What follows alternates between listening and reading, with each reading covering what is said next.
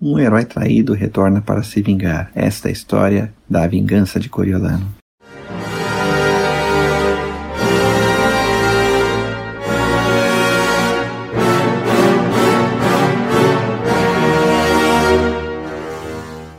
O Plutarco, ele narra a vida de Coriolano em paralelo com a vida de Alcebiades, político ateniense que era discípulo de Sócrates e que incitou Atenas na Guerra do Peloponeso a atacar Siracusa, o que foi uma catástrofe para a cidade. Ele comparando Coriolano e Alcibiades como dois homens que traíram a pátria no final da carreira deles, ele mostra realmente como Alcibiades e Coriolano eram o contrário um do outro. O Alcibiades ele tinha uma série de insucessos militares, ele era muito ruim como militar, mas ele era um político excelente, era um homem que tinha um mel na boca, uma lábia, uma oratória, que o que ele perdia em campo de batalha, ele conseguia na ágora, no fórum. Já o Coriolano era o contrário. Coriolano era um militar excelente, era um militar formidável, nós vamos ver nessa aula como realmente o Coriolano consegue inclusive derrotar os romanos, mas ele no fórum, quando ele abria a boca, era uma desgraça, né? Ele era um caso perdido, ele era um homem teimoso, ele era um homem soberbo, ele era um homem que não era humilde e não tinha habilidade oratória realmente para conseguir o povo do lado dele. Isso causou muitos problemas para ele, né? Ou seja, era um bom militar, mas quando abria a boca, punha tudo a perder. E o Plutarco realmente mostra, né, como as virtudes, elas realmente elas necessitam ter todo um conjunto e um conjunto social para poder realmente elas se frutificarem e agir entre si, né? Não é à toa que o Aristóteles ele defende a oratória em relação a Platão. O Aristóteles ele fala que é necessário saber bem a oratória retórica para convencer as pessoas do bem. O Coriolano realmente, ele, quando estava bem intencionado, ele não sabia convencer. Aquilo que ele fazia, não só de bem intencionado, aquilo que ele fazia agindo politicamente para danificar os inimigos dele, ficava muito mais agravado. Bom, chegou realmente o dia do julgamento do Coriolano perante o povo. De acordo com Dionísio de Alicarnasso, ele se defende, mas de acordo com Tito Livio, ele foi revel. Foi a primeira vez na história de Roma, realmente, que ocorre um julgamento desse tipo. E, desde aquela época, a capacidade realmente de ser julgado pelo povo romano é algo que se é polêmico da República Romana. O Maquiavel, narrando esses acontecimentos no século XVI, ele vê isso como positivo, mantém uma certa impessoalidade na República e há medo de todos serem julgados pelo povo, e realmente o povo você não consegue ter as facilidades com que tem com o juiz. Já o Dionísio de Alicarnasso, discutindo isso de maneira mais, mais próxima, ele reconhece os problemas da instituição e que ele reconhece também que muitas pessoas boas já foram levadas perante o povo, foram ultrajadas com acusações falsas, mas o julgamento perante o povo também serviu para muita, muitas vezes condenar culpados. Então ele conclui: o julgamento perante o povo é bom ou mal de acordo com os tribunos. Se os tribunos são bons, os julgamentos são bons. Se os tribunos são maus, o julgamento é mau. Em certo sentido, isso se leva a todas as instituições, todas as conclusões, até quem fala tal instituição é corrompida, não, aquele formatação daquela instituição com aquelas pessoas está corrompida. A instituição em si, a instituição em si não é, né? Ainda que a instituição não flutue no ar, né? A instituição ela é feita de pessoas, né? Eu não posso falar realmente da Suprema Corte sem falar dos juízes que ocupam a Suprema Corte. A Suprema Corte não existe no ar, né? O Dionísio ele fala isso, depende dos tribunos, se esses julgamentos são bons ou são maus. O Coriolano realmente ele foi citado perante o povo. Vamos seguir o Dionísio de Licarnasso. Então os tribunos realmente o acusam né, perante o povo. As acusações contra o Coriolano, conforme foram colocadas na aula passada, eram uma acusação realmente de tentar destruir o povo romano, particularmente a plebe, através da venda de trigo mais caro e violação da lei sagrada por realmente usar isso como uma forma de acabar com os tribunos da plebe e, consequentemente, aspirar à tirania, transformando Roma numa oligarquia, né, tirando o elemento democrático.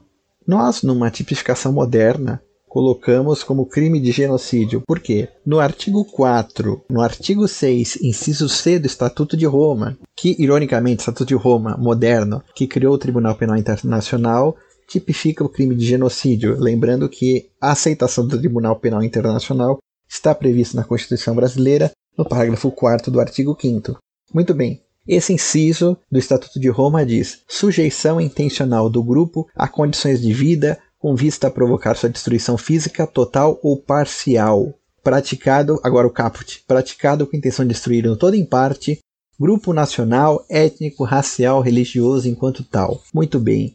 Poderia se questionar os plebeus entre nacional e étnico, no caso é só uma classe, né? Mas, de qualquer forma, o inciso C está aí, né? Minha função não é ser advogado de defesa, é ler o que está na lei.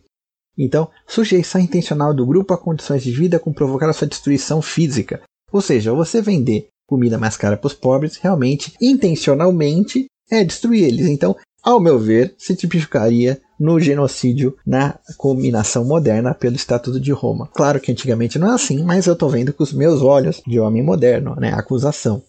Lembrando que antes do julgamento houve uma, certo sentido, uma impugnação dos patrícios pelo julgamento pela comitia tributa, né, pela comitia das tribos, porque a comitia das tribos os patrícios tinham menos peso. Na comitia centuriata os patrícios tinham mais peso, porque eles compunham as primeiras centúrias, então eles teriam mais votos. Porém, isso facilmente foi debelado, porque quem poderia convocar a comitia centuriata, que era o exército romano, no campo de Marte, não dentro da cidade, era o cônsul, porque ele tinha império. O tribuno não tinha império, ele só poderia convocar realmente a comitia tributa. E mais tarde, tribuno, realmente passado em lei, que ele só consegue convocar o plebiscito, ou seja, só as tribos plebeias, né? 100% compostas de plebeus.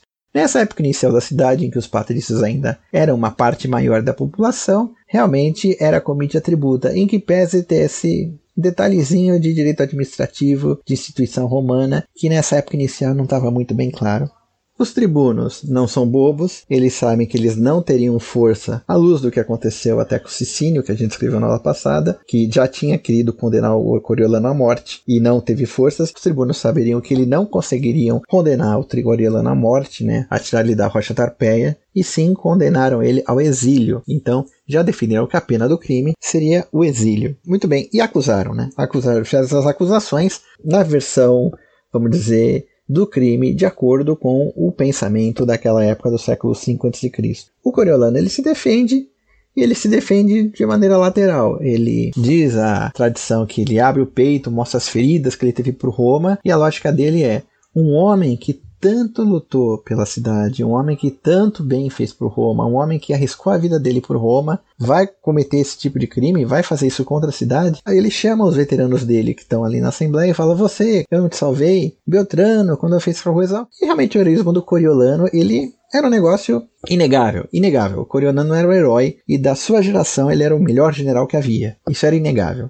Porém, os tribunos tinham uma carta na manga. Na réplica né, dos tribunos, eles citam uma coisa que subleva o povo. Ironicamente, os tribunos da plebe, que eram, vamos dizer assim, de uma classe sem estudo, eles são mestres da retórica, até porque na prática do dia a dia, né, eles estavam muito bem, eles estavam realmente muito afiados. Eles falam assim: Coriolano, quando você quando você tomou aquele trigo lá dos, dos anciates, né, dos volscos, você não dividiu com o Estado romano, você não entregou o espólio para o Estado romano como deveria ser sua função como líder do exército. Você dividiu entre os seus amigos, entre os seus soldados. Você espoliou o Estado romano e fez isso para que quem realmente fosse junto de você conseguisse comida e quem fosse contra você ficasse sem. Isso claramente é o que? É aspirar à tirania, né?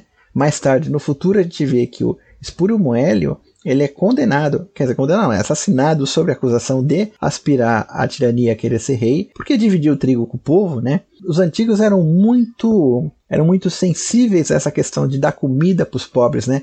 Não havia cristianismo ainda, então não havia o conceito de caridade desinteressada que vem no cristianismo. A tal ponto que os evangelhos escrevem: quando Nosso Senhor faz a multiplicação dos pães, o povo quer pegar ele para ser rei. Então, dar comida para o povo realmente é um apanágio da realeza, né? É um apanágio da realeza. Na própria Sagrada Escritura, quem dá o pão do céu é Deus. Então, realmente, essa acusação contra o Coriolano de que ele não dividiu realmente a comida pega de espólio da guerra com o Estado romano para a divisão com o povo, e sim só para os soldados dele, levantou o fórum em polvorosa. A plebe realmente se voltou toda contra ele. Ele tentou se defender, os patrícios tentaram se defender, mas foi aquela bagunça, aquela confusão no fórum. Realmente eles não conseguiram falar mais nada e os tribunos realmente viraram o jogo pela condenação. Infelizmente, no sistema atual ficou sem tréplica, né? Porque se num processo a acusação traz um fato novo na réplica, o juiz tem que abrir vistas a outra parte, né? Não pode haver um fato da acusação que a defesa não se manifeste. A gente vê inclusive em seriados de TV que a acusação tira do bolso uma prova fatal e vira o jogo, mas não, a defesa tem que saber, tem que falar, senão aquilo ali é nulo, né? Mas Era um julgamento popular, né? Quem já participou de umas assembleias de sindicatos centro acadêmico vê que não tem ordem. Então imagina aquilo ali no Fórum Romano. Então realmente os tribunos puseram para votar. Não só a defesa não conseguiria falar, como não era interesse para falar. Aliás, era um problema do julgamento popular, né? todo crime feito contra a estrutura do Estado e contra o povo ia ser julgado pelo povo, né? Então o princípio a vítima do crime não poder ser juiz não estava não tava muito bem estruturado aí. Por outro lado, hoje em dia um crime contra o Estado e contra a estrutura do direito é julgado pela justiça, né? Se a gente fosse pegar o pé da letra, um crime contra a administração da justiça não poderia ser julgado pela justiça. Né? Tem sempre esse calcanhar de Aquiles da justiça, quando um crime, vamos dizer assim, que provoca a própria vítima, em certo sentido, é o juiz, é o Estado que vai se julgar ou é o povo. Muito bem. Os tribunos puseram para votar. Das 21 tribos, 12 votaram pela condenação, 9 votaram pela absolvição.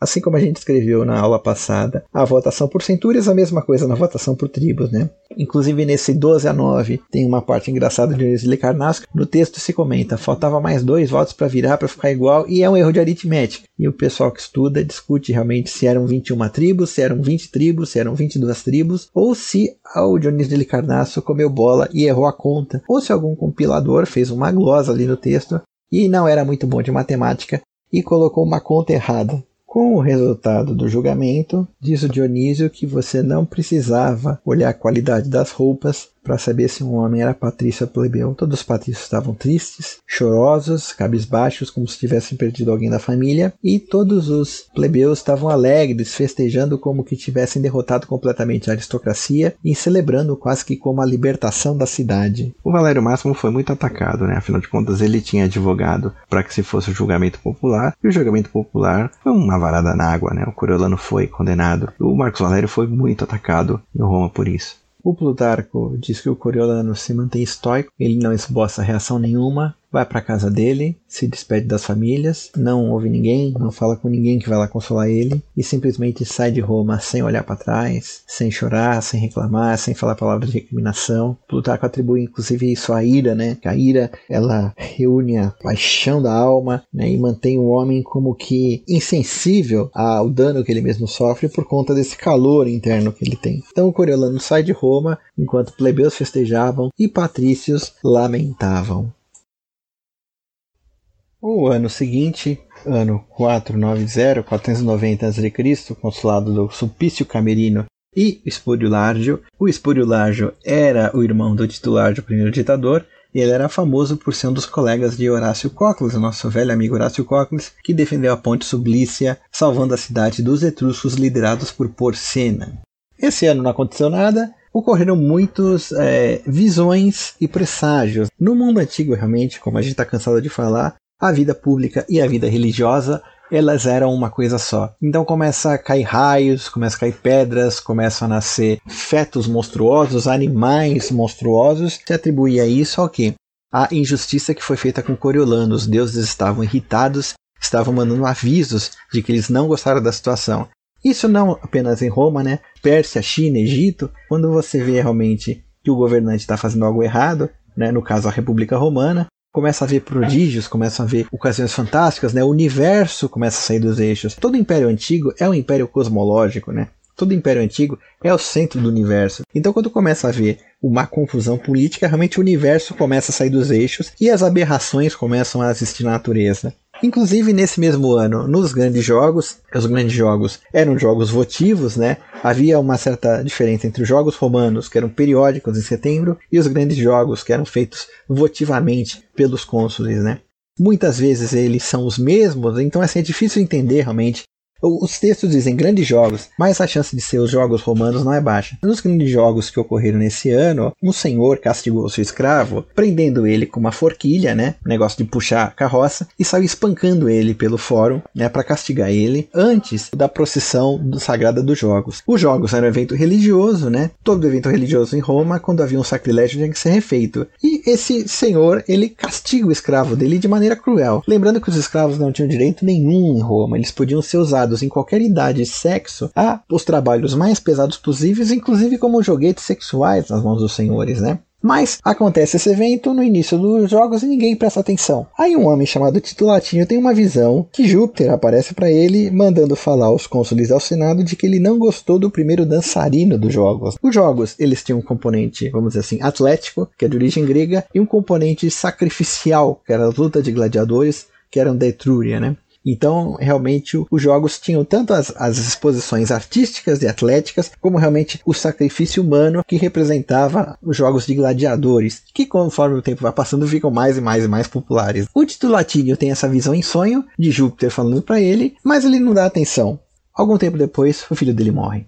Novamente, Júpiter aparece em sonho a ele e fala: Por que você não me obedeceu? Por que você não falou ao Senado que eu não gostei do que aconteceu nos jogos? Ele não era um cara muito devoto, afinal de contas, Júpiter era o deus do Estado, né? Não era o deus da família dele. Se o avô dele tivesse aparecido do lar dele, ele talvez acreditaria. Mas Júpiter era deus do Estado. Ele fica na dele, fica paralisado. Ele tem uma doença súbita, fica paralisado. Finalmente, ele vai até os cônsules, os cônsules vão até o Senado e expõem a situação. Realmente ocorreu um sacrilégio no início dos jogos, realmente foi um castigo excessivo. É interessante interessante porque, como eu falei, os escravos não tinham muitos direitos na antiguidade. Mas no século V você já vê uma certa humanização, né? E que um castigo excessivo e degradante ao escravo fez realmente recomeçarem os grandes jogos por conta disso. Mas esse ano ficou maneira tranquila, né, em Roma, né, salvo esses prodígios, esses eventos. Tranquilo é modo de dizer. O Coriolano, ele realmente ele sai de Roma e de todos os lugares do mundo que ele poderia ir, ele quer vingança. Então ele vai procurar os Volscos, os velhos inimigos romanos. Inclusive, tanto Plutarco quanto Dionísio comparam o que o Coriolano faz com o que Ulisses faz quando volta para casa, né? Ulisses volta para casa, eles vê os pretendentes na casa dele, né, tentando subornar a esposa dele para se casar com eles, né? E comendo seus bens e aproveitando, humilhando seu filho, né? Enquanto a esposa enrola, né, com o famoso manto de Penélope, que ela descia de dia, descia de noite e dizia: "Enquanto não terminar meu manto fúnebre pro meu marido, né, que está presumidamente morto na guerra de Troia, já que já passou 20 anos, 10 anos da guerra, ele não voltou, ele está presumidamente morto, depois eu me caso, né? Porque, obviamente, o pessoal não só pretendia os bens do Ulisses, como também aspirar ao trono de rei de Ítaca, né? Basileus, o rei religioso. Pra você ver, Ulisses era o rei de Ítaca, ficou 20 anos fora e ficou por isso mesmo. É? Ou seja, era um reinado religioso, como eu sempre falo. Muito bem. Diz que o Coriolano imita Ulisses, né? Ele não se revela como ele, ele se esconde com o manto e vai procurar o realmente o líder dos Foscos, né? Atio Túlio. O Atio Túlio e o Coriolano se entendem, pelo simples motivo que o Coriolano ele realmente vai procurar os Volscos para pedir vingança contra os romanos que traíram ele. Depois de tudo que ele fez para a cidade, ele foi exilado e julgado como se fosse um criminoso. Pátio Túlio concorda, uma questão de cavalheirismo antigo, ele recebe o Coriolano na casa dele e eles realmente fazem um pacto, mas ele explica que ele não poderia atacar os romanos sob pena de violar os tratados. O Tito Livio não conta nada disso, e eu não acho nem que é para passar o pano pro Coriolano, mas talvez porque ele não tenha encontrado fontes. O Dionísio Licarnasso narra que o Coriolano propõe ao Túlio fazer um incidente diplomático nos próximos jogos, né, para poder justificar com que os Volscos atacassem de novo os romanos, sem quebrar os tratados de paz que haviam sido feitos. Tratados de paz esse extremamente desvantajosos para os Volscos, né? Afinal de contas, os romanos tinham ganhado a guerra. Bom, enfim, parece meio romanceado, né? Esse negócio dele entrar também como Ulisses dentro da corte do Túlio, enfim, talvez o menos é mais. Talvez o historiador mais pé no chão seja o Tito Livio mesmo. Enfim, chega a seu ano 489 a.C., consulado Pinário Mamercino e Caio Júlio Iulo. O nome Júlio realmente vai lembrar do Júlio César, e de fato é o primeiro consulado da família Júlia, né? Família Júlia, descendente de Iulo, filho de Enéas, Enéas, filho da deusa Vênus, é uma família eminentemente albana, lembrando que Enéas funda Lavínio e os colonos de Lavínio fundam Alba Longa. Alba Longa é destruída por Roma no reinado do terceiro rei, Tudo Hostílio. Então Tudo Hostílio traz a população de Alba para Roma e a família Júlia vem para Roma. Então esse é o primeiro consulado da família Júlia. E esse ano realmente foi um ano de relativamente paz, mas nos jogos, de novo, aquele problema, ou grandes jogos ou jogos romanos, há esse incidente, né? O Túlio Volsco, não Túlio Rei de Roma, incita os Volscos a participarem em massa dos jogos em Roma. Né? Então vai um grande contingente de juventude Volsca para Roma. E os romanos ficam admirados, mas por que tem tanto Volsco aqui? a gente derrotou eles ano retrasados e agora eles vêm participar das festividades religiosas com a gente. Então os romanos ficaram meio ressabiados. E o Túlio pede para chamar os cônsules e fala um negócio meio misterioso. Enfim, o Túlio chega para os cônsules e fala: ó, é meu dever falar porque nós outros somos muito cabeças quentes, né? Nós somos muito irritadiços e por isso nós fomos derrotados pelos romanos. E se nós estamos vivendo em paz é porque vocês são muito clementes, romanos, não porque nós, oscos, temos mérito. Enfim, vocês lembram já algum tempo atrás que os sabinos, a juventude sabina também veio para Roma e se embriagou, ficou saindo com cortesãs e acabaram fazendo bagunça e houve uma guerra, até o titular foi o ditador na época. Então eu preciso avisar para vocês, porque senão eu vou participar de um, de um crime também, né? Nós temos um tratado de paz. Ou seja, ele enrola, deixa tudo nebuloso, não fala nem desfala e vai embora. Os cônsules falam pro Senado e o Senado se apavora. Fala assim, meu Deus, meus deuses, né? Vai ter uma. ter alguma coisa, alguma coisa tramada. Expulsa os foscos de Roma, expulsa, todo mundo vai embora. Se esses caras tomarem a cidade em surpresa, nós estamos perdidos, né? Que nem Troia, tomam surpresa, que nem o Tito Tácio que tomou o Capitólio a traição. Então, expulsa, expulsa, vai embora. Todos os foscos vão embora. Muito bem. Nisso Túlio saiu primeiro e os romanos começaram a expulsar os foscos da cidade. Os foscos saíram doidos, né? Lembrando que o dever de hospitalidade era um dever sagrado. E conforme os foscos foram saindo forçados de Roma, o Túlio pelo caminho foi juntando eles falando, ó, os romanos quebraram o tratado, quebraram o tratado de paz com a gente, não se faz isso com a gente. Como já se viu expulsar nós que somos convidados em paz aqui participando de festas sagradas, eles expulsando a gente desse jeito como cães? Não, não é correto isso não. Nisso, o Túlio realmente teve o casus belli, né? O motivo para a guerra com Roma, né? Tendo o Coriolano como general lá na, lá na região de Ancio. Então, realmente, o Túlio pôde finalmente mover a guerra contra Roma dentro do direito da época. Afinal de contas, os romanos ofenderam gravemente os volscos, expulsando eles dos jogos. Chega o ano 488 a.C., consulado do Espúrio Nautus Rutilo e do Sexto Fúrio. O Dionísio narra que tanto 489 e 488 foram dois pares de cônsules bem pacíficos, mas de qualquer forma, no consulado do Nautilus e do Sexto Fúrio realmente estourou a guerra com os Voscos. Para variar, né? Sempre tem guerra com alguém na Itália. E os Voscos, comandados por Coriolanos, começa uma marcha e uma campanha vitoriosa contra Roma, e o Coriolano vai tomando praticamente tudo que os romanos tomaram dos Voscos, Cisteios, Corilos, vai subindo, toma Lavínium, chega em Alba e finalmente chega às muralhas de Roma. Coriolano realmente derrota os romanos numa campanha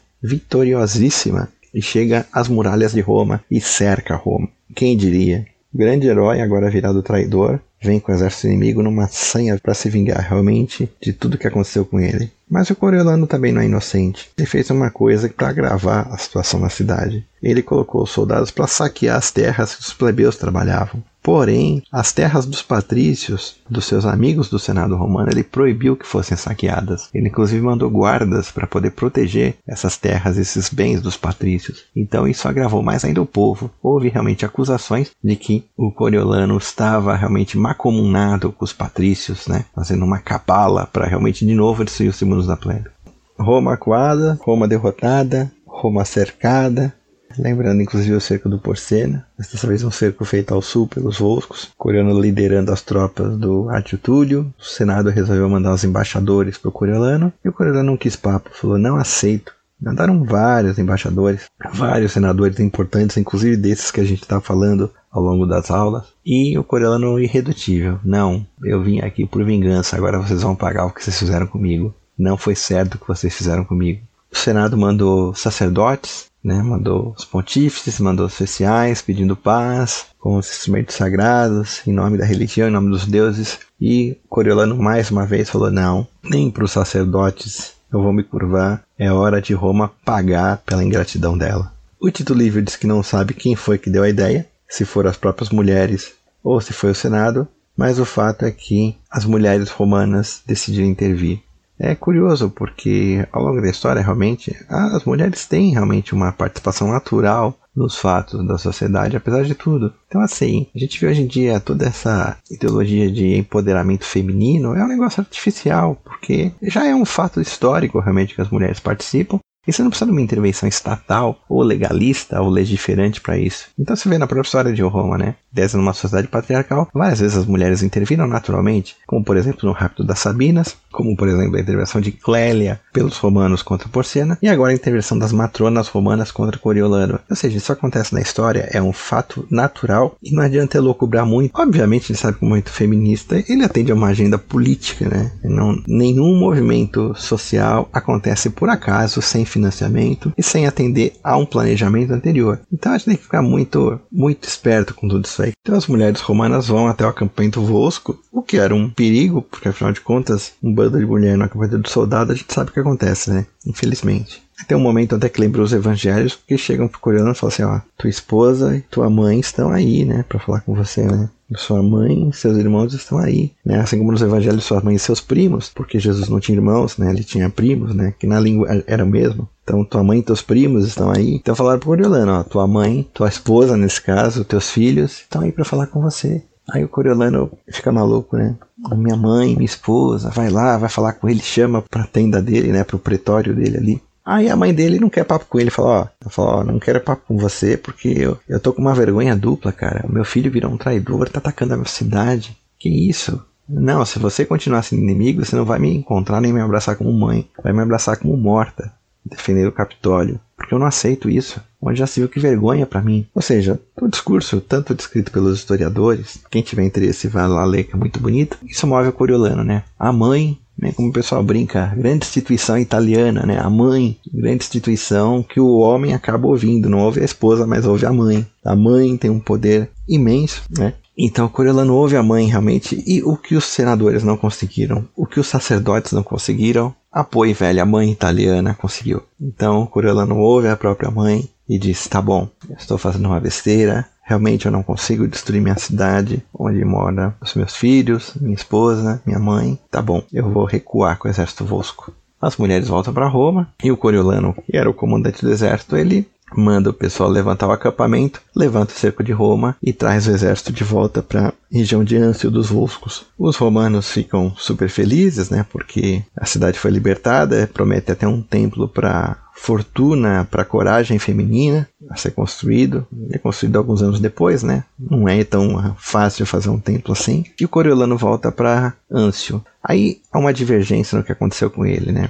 O Tito Livio diz que ele foi morto, mas ele também fala que outros historiadores que ele consultou dizem que ele realmente ficou no exílio lá e que ele conseguiu escapar da ira dos Voscos e até reclamando que era horrível ser exilado. Lembrando que quando você era exilado, você abandonava seus deuses lares. Então, há quem dissesse que o exílio era pior que a morte. Mas o Dionísio, ele narra realmente algo terrível aconteceu com o Coriolano, né? Quando ele volta, o Átio Túlio estava enciumado dele pelas vitórias militares dele e os Voscos ficam bravos com ele. Falam assim, meu, como é que você, na beira da vitória, com Roma cercada, abandona tudo e volta para trás? E o Coriolano explica, não, eu fiz um tratado de paz com Roma, Roma devolveu territórios pra gente, então foi um tratado vantajoso para os Voscos. Então eu entrego o comando e eu vou dar satisfação de tudo que eu fiz no comando. E o Coriolano mais uma vez é citado para se defender em praça pública em Ancio, território dos Volscos. E o Coriolano vai se defender. E o Atio Túlio diz que ele não quer cometer riscos, né? Ele não quer, ele não quer ter riscos, né? Ele sabia que se o Corano abrisse a boca, pode ser que o povo e os soldados que lutaram com ele, ele era um ótimo general, ficassem a favor dele. Então, no momento que ele vai falar para prestar contas da administração dele, é um rebeteco da defesa dele no Fórum Romano, mas dessa vez com mais experiência, ele é apunhalado, ele é assassinado. Então assim termina a história do Coriolano, realmente, como diz Plutarco, né? Um homem que tinha tantas virtudes, tantos méritos, tantos benefícios, mas na hora que ele tentava falar, não conseguia e tudo que ele fazia de bem retornava em ódio para ele, né? Daí a importância da gente ter capacidade de falar em público, saber falar, saber se defender, como dizia o apóstolo, né? Dê as razões da sua fé, saber se expressar, saber se comunicar. É extremamente importante disso. Você vê a história de Corilano, ela é extremamente trágica por causa disso aí. Né, e fica sempre uma lição. E o Coriolano marcou uma coisa terrível também. Foi a primeira vez de muitas em que um romano se volta contra a cidade e lidera um exército contra a cidade. A misericórdia que Coriolano teve em função de ter visto a mãe dele, mais tarde Sila, César e tantos outros generais do império não teriam, e Roma sofreria muito na mão dos próprios filhos.